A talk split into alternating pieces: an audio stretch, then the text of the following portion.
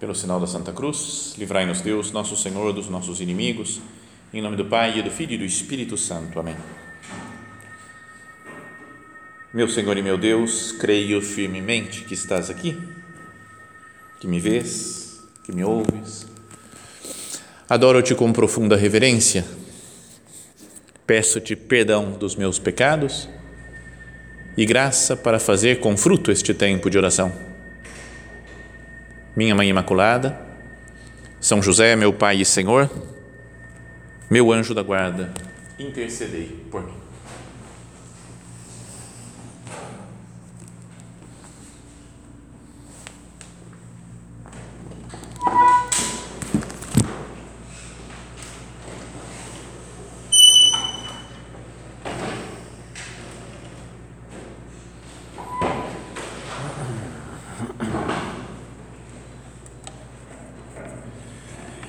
Chegamos na nossa última meditação dessa série sobre a Santa Missa e tínhamos falado já na semana passada sobre aqueles ritos da comunhão, né?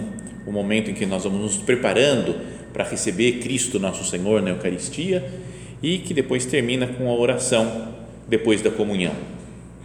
Então hoje é só o finalzinho, a última frase o Padre dá a bênção, né? o Senhor esteja convosco, Ele está no meio de nós, abençoe-vos Deus Todo-Poderoso, Pai, Filho e Espírito Santo.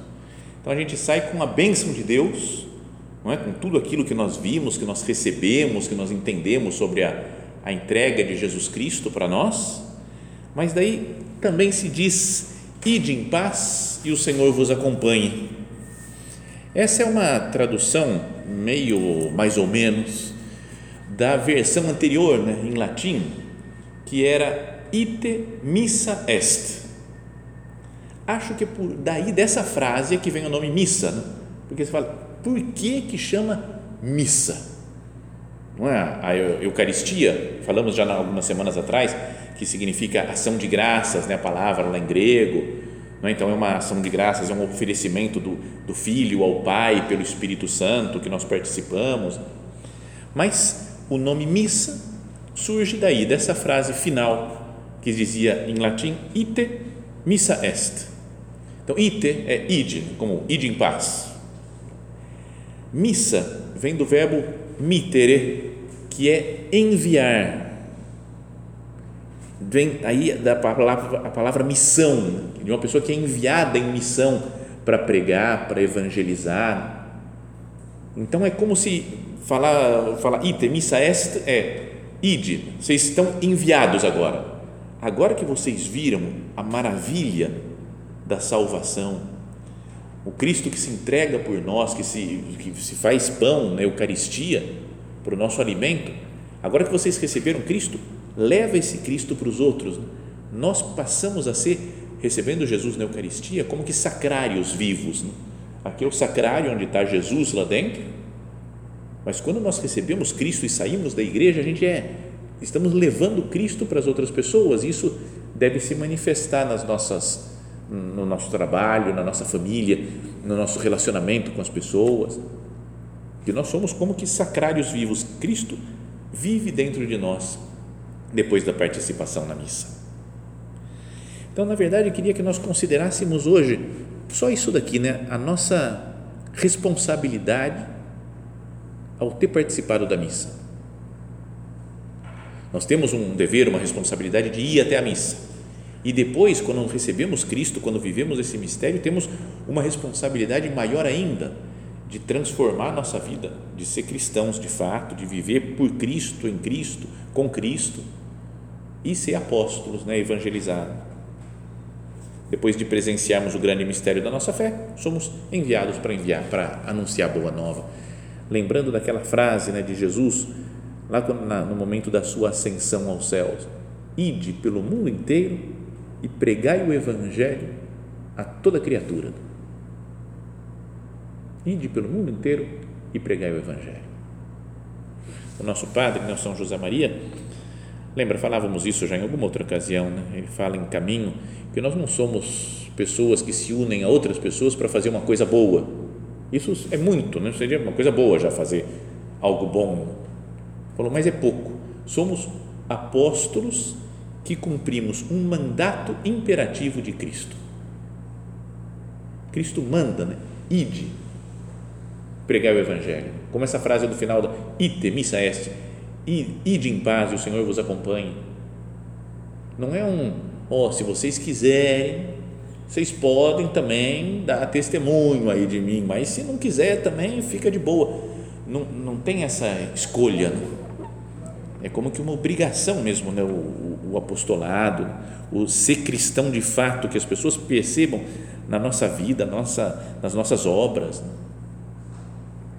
Bom, para terminar a nossa série de meditações sobre a missa, queria ler um ponto do compêndio do Catecismo da Igreja. Sabe que tem um catecismo, depois foi feito em 2005 um resumo, um compêndio em forma de perguntas e respostas. E a pergunta 274, ainda que já tenha considerado em outras meditações passadas de muito tempo, mas é das que eu mais gosto, viu? eu acho muito, muito legal porque ela é super densa e explica tudo o que é a missa. A pergunta é: o que significa a Eucaristia na vida da igreja? Como que resumo de, de toda a nossa série de meditações sobre a missa? O que, que significa, ah, no fundo, né, a Eucaristia, a missa, na vida da igreja? E aí a resposta começa dizendo assim: ó, é fonte e cume da vida cristã. Então, olha só, e ponto, aí põe o primeiro ponto. É fonte, fonte da vida, de onde surge toda a vida cristã se não existisse a missa, a gente ia olhar para Cristo, para o evento da pascal, da paixão, morte e ressurreição do Senhor, como algo lá do passado. Né? Gente que vive de história, né? Nossa, a gente tem uma história muito bonita lá no passado que Jesus ressuscitou. Mas é daqui que surge toda a vida cristã, porque Jesus de fato ressuscita, vive no meio de nós em cada missa. Então é fonte. e ao mesmo tempo cume da vida cristã. É o máximo que a gente pode fazer da vida cristã aqui. Talvez no céu não, tudo bem, então no céu aí já estamos com Deus, aí está tudo certo. Mas aqui na terra é a coisa mais maravilhosa que se pode fazer. Fonte e cume, o ápice da vida cristã. Depois fala, na Eucaristia atingem o auge, a ação santificadora de Deus em nosso favor e o nosso culto para com Ele. Bom, explicando a gente tem que prestar culto a Deus. A gente fala, eu tenho que prestar, o que, eu posso fazer de oração, de penitência, de jejum, de boas obras, de fé, de qualquer virtude, de tudo, o que, que eu posso fazer para agradar, para prestar culto a Deus? E aqui fala que é o auge, na Eucaristia, o auge do nosso culto para com Deus. Para com Deus. Então, a melhor coisa. Quer escolher uma coisa boa para fazer? Participa da missa. Quer escolher a melhor coisa? Participa da missa. E aí você fala, e Deus, como é que ele pode me ajudar? Né? Gente pensa, nossa, se eu tivesse uma graça de Deus aparecer para mim, dar umas luzes, umas coisas assim, muito top, né? resolver meus problemas, curar minhas doenças, né? resolver qualquer coisa que eu tenha. O que, que, é o máximo que Deus pode fazer? E essa resposta diz aqui também, ó, na Eucaristia atingem o auge, a ação santificadora de Deus em nosso favor e o nosso culto para com Ele. Então é o máximo que Deus pode fazer por nós e o que nós podemos fazer por Deus. Tá bem? Então a missa, sério, não é uma coisinha, um plus do cristianismo, assim, um negocinho, beleza, é uma ajuda. Posso viver com missa ou sem missa, mas ou menos dá na mesma. Época aí de pandemia, tá, não tem missa, tá tudo bem, beleza. Quando abrir de novo, a gente volta. Cara, não, é de uma importância fundamental. O que ensina a igreja, o catecismo da igreja fala é fonte e cume da vida cristã, auge da ação santificadora de Deus em nosso favor e do nosso culto para com Ele. E aí fala outra frase, na mesma resposta. Nela, né, na missa, está contido todo o tesouro espiritual da igreja, o próprio Cristo, nossa Páscoa. Então, todo o tesouro espiritual da igreja, tudo que tem de coisa boa da igreja está presente na missa. Daí fala: a comunhão da vida divina e a unidade do povo de Deus são significadas e realizadas na Eucaristia. Então é comunhão com Deus e comunhão com os outros. Está vendo? Comunhão da vida divina, unidade do povo de Deus. Então, é uma comunhão vertical e horizontal. Como a cruz, né, que tem o braço horizontal e vertical, na missa, que é a cruz, está unindo né, Deus com cada um de nós, com a humanidade, e, e nós, cada um de nós, com os outros cristãos que participam da Santa Missa. Então também, pensa, não é a missa não é só um encontro de pessoas para a gente se dar bem, pô, que legal, estamos aqui, não sei o quê, vamos rezar junto. É uma união com Deus. E também não é só uma união pessoal, privada com Deus, né? eu e Deus. Eu tenho que me unir às outras pessoas que estão participando da missa. Por isso que falei já que as, acho que uma das coisas mais doidas que tem é briga no estacionamento depois da missa.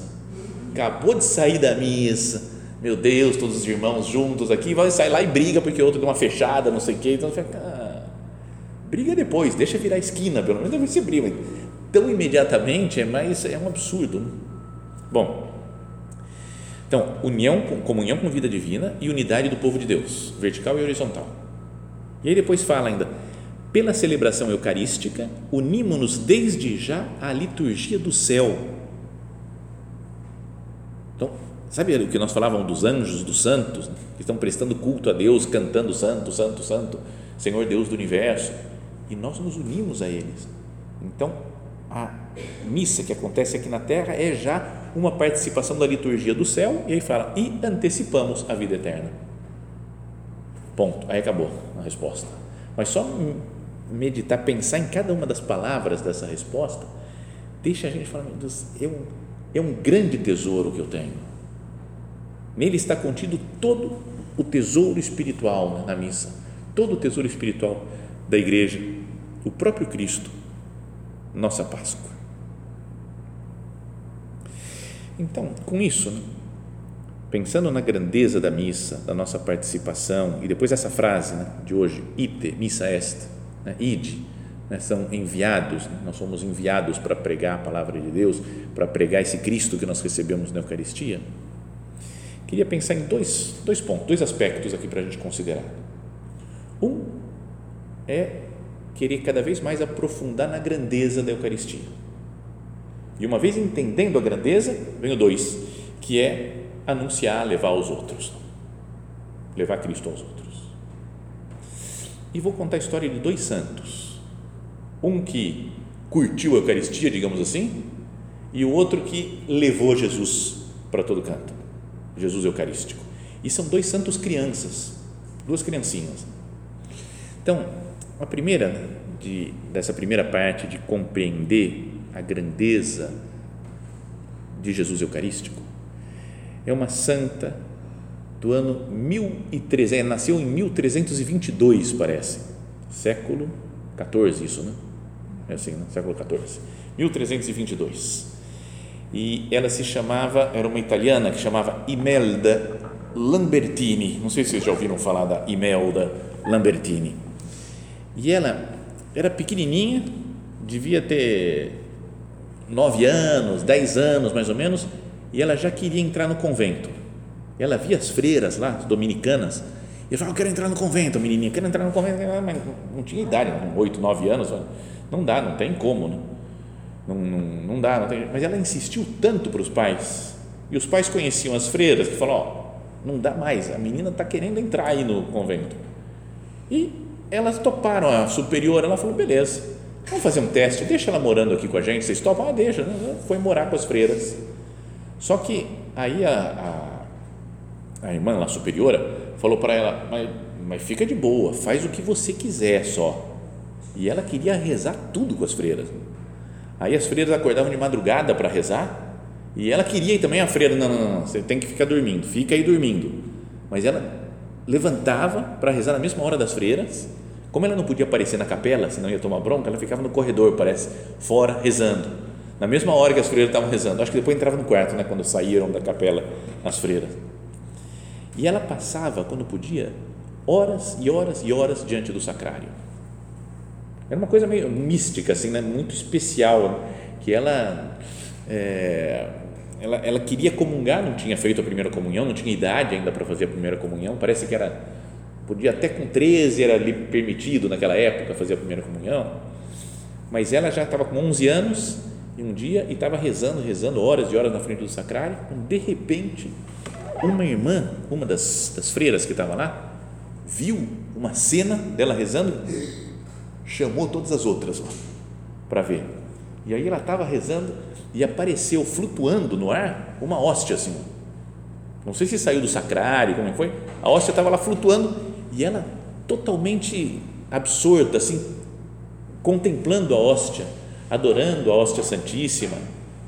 E então ela estava maravilhada né, com aquela hóstia, porque ela, ela, ela queria receber, mas não tinha idade ainda. Mas aí estava lá Jesus na frente dela. Então o padre, chamaram o padre, o padre falou, cara, acho que deve ser um sinal de que Jesus está querendo que ela faça a primeira comunhão. Então, o padre foi lá, parece que colocou uma, uma bandeja, assim, dessa, uma patena, dessas coisas que tem na missa, e aí a hóstia pousou lá, aí ele pegou e deu na boca dela, ela comungou e ficou num estado assim de super elevada, rezando, rezando, rezando, rezando, rezando, rezando. Quando foram ver, tinha morrido a menina. Forte, né? A história assim, ó. Mas ela sabe um, um encontro quando ele falou: acabou, realizei o sonho da minha vida, que era me encontrar com Cristo. Então a gente lembra né, dessa frase de Jesus, por exemplo, que ele fala: Deixai vir a minhas criancinhas.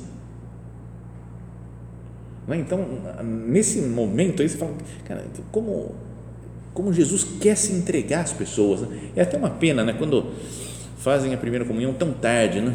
Em alguns lugares, algumas dioceses, deixa um ano de preparação, dois anos, três anos, quatro anos, vai preparando, enrolando a criancinha, até quase até a criancinha perder a fé às vezes, né? Daí ela já está fazendo assaltos à mão armada, fala, agora você está na idade de fazer negócio. Cara, faz antes, né? Podia fazer mais cedo, né?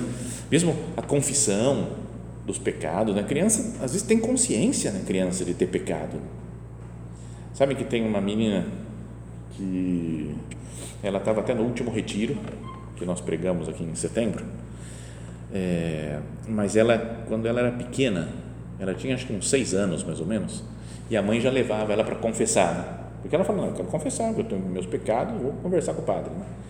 E então levou para um padre que era o padre Teixeira, alguns de vocês talvez tenham conhecido, que era velhinho, morreu com 90 anos. E aí ele via a menininha com um décimo da idade dele, menos, né? um vigésimo quase da idade dele, ia confessar e ele tratava ela super bem. Não, tá bom, tranquilo. Não, você, você é boazinha, obedece sua mãe, fica tranquila. Fica... Então ela não gostava porque não levava muito a sério ela, né? Ela queria confessar os pecados mesmo. Aí tinha outro que era o padre José, que ela gostava. E uma vez foi falar comigo também.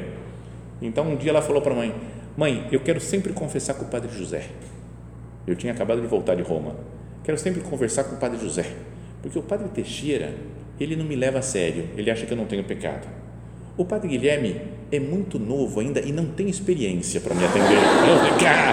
é legal, né? Menina de seis anos, ele não tem experiência ainda. Então eu vou falar só com o Padre José e falei, então beleza. Ela estava no retiro agora e me lembrou a história que ela que eu não tinha experiência, agora acho que já tenho.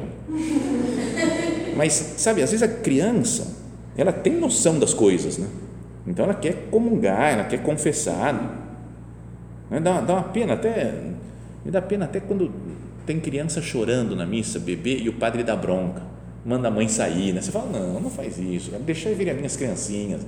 É importante que as crianças estejam diante de Cristo é, Eucarístico. E ela, essa Santa Imelda, ela é a padroeira das crianças que vão fazer a primeira comunhão.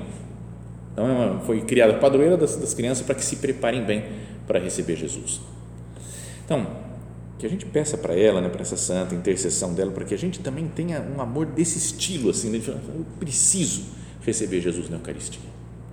E daí vem uma coisa importante da missa, que é a ação de graças. Sabem que nos centros da obra a gente faz sempre aqui, né? faz 10 minutos de ação de graças depois da missa. Né? Fica todo mundo aqui rezando, cada um reza como quiser. Né? Mas, bom, cada um faça como quiser, mas é importante sempre voltar, por exemplo, da, da missa, da, da comunhão, sei, consciente do que a gente acabou de, de receber. Né?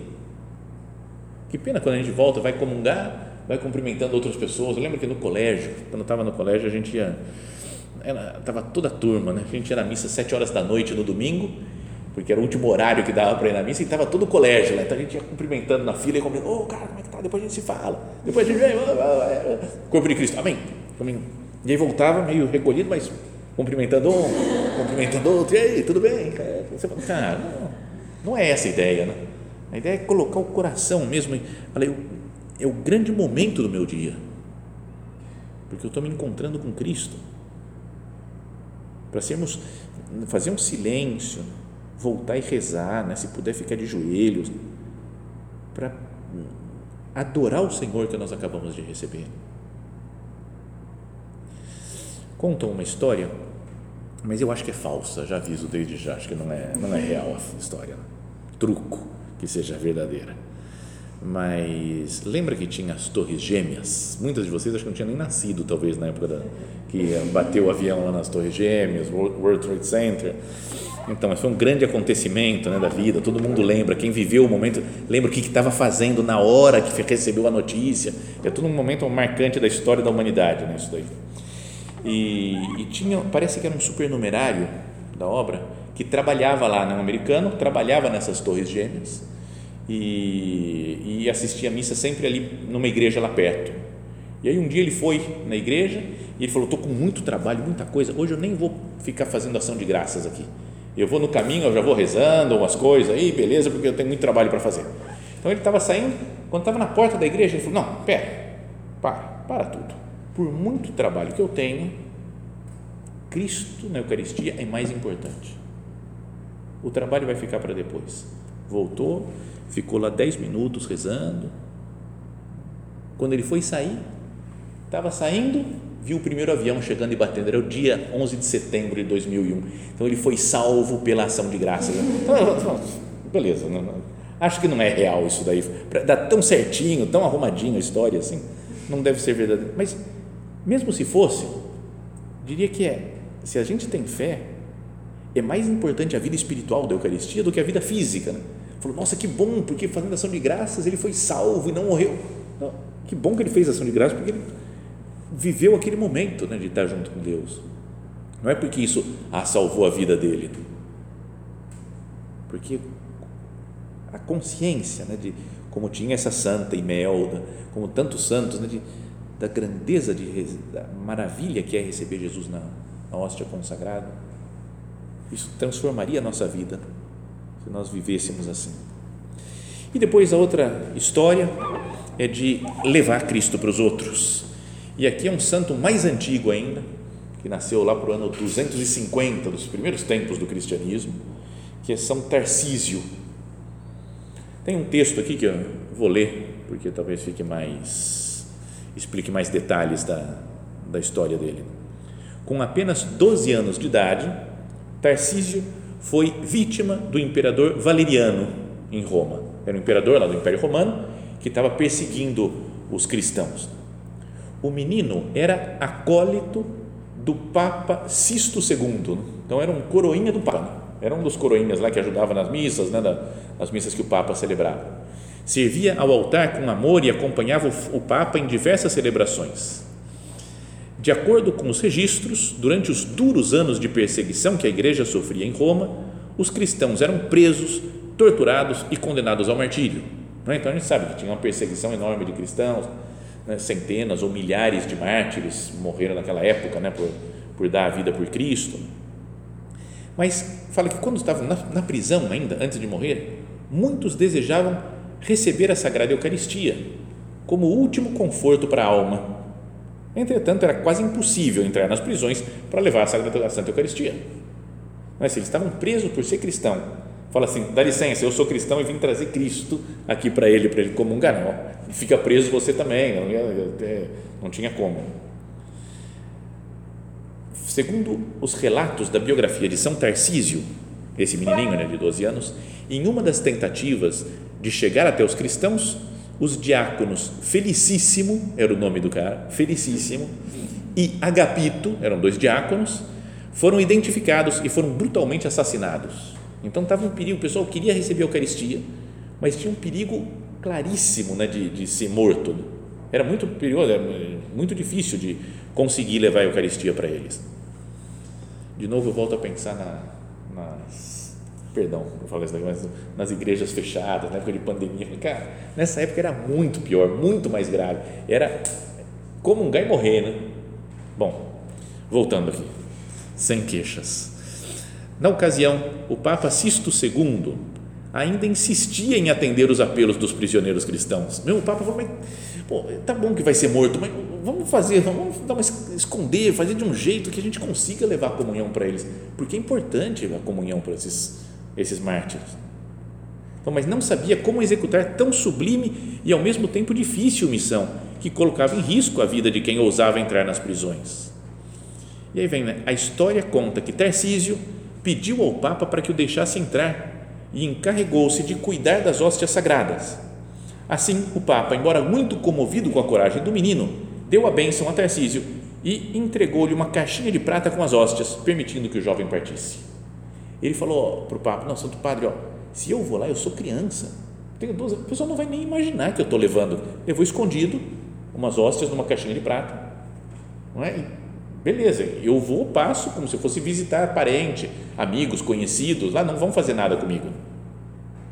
Então convenceu o Papa, o Papa falou: beleza, pode ir lá, deu as hóstias para ele e ele foi. Mas o pequeno não conseguiu chegar ao seu destino. No caminho foi identificado como cristão e como se recusou a dizer e a entregar o que ele carregava. Ele podia entregar a hóstia, falou, não, tá aí, tá, não tem nada a ver com isso.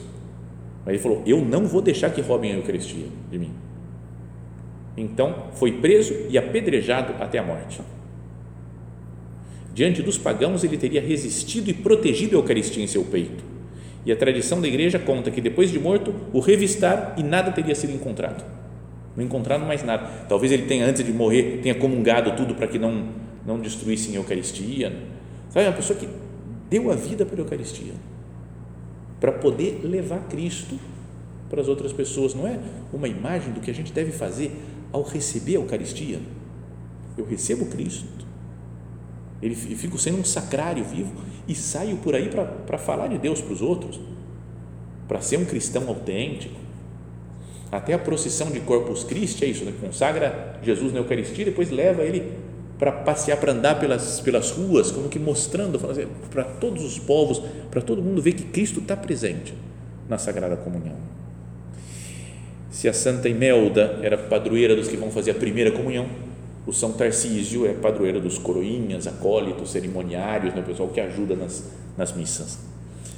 Então, que nós tenhamos esse, ao meditar na missa todos esses dias, que nós pensemos nisso. Eu quero compreender a grandeza desse acontecimento, para não perder nunca mais nenhuma missa né, na minha vida e para viver com amor saber a grandeza do que ocorre em cada missa e da comunhão que eu recebo e depois, sendo transformado pela Eucaristia, levar Cristo para as outras pessoas. Vamos pedir isso através da intercessão de Nossa Senhora, né? ela que, que fez isso, né? compreendeu a grandeza de que, que é Jesus, que está dentro dela e foi a primeira apóstola, a primeira a levar Jesus para os outros. Foi visitar sua prima Santa Isabel, encheu de alegria aquela casa porque ela estava levando Jesus dentro dela. Que nós, pensando na, na missa, pensando na Eucaristia que nós recebemos, peçamos a ajuda de Nossa Senhora para fazer como ela fez, levar Cristo aos outros.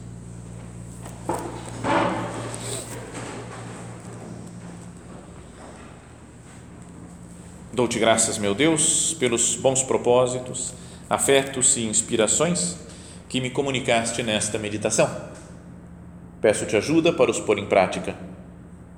Minha Mãe Imaculada, São José, meu Pai e Senhor, meu anjo da guarda, intercedei por mim.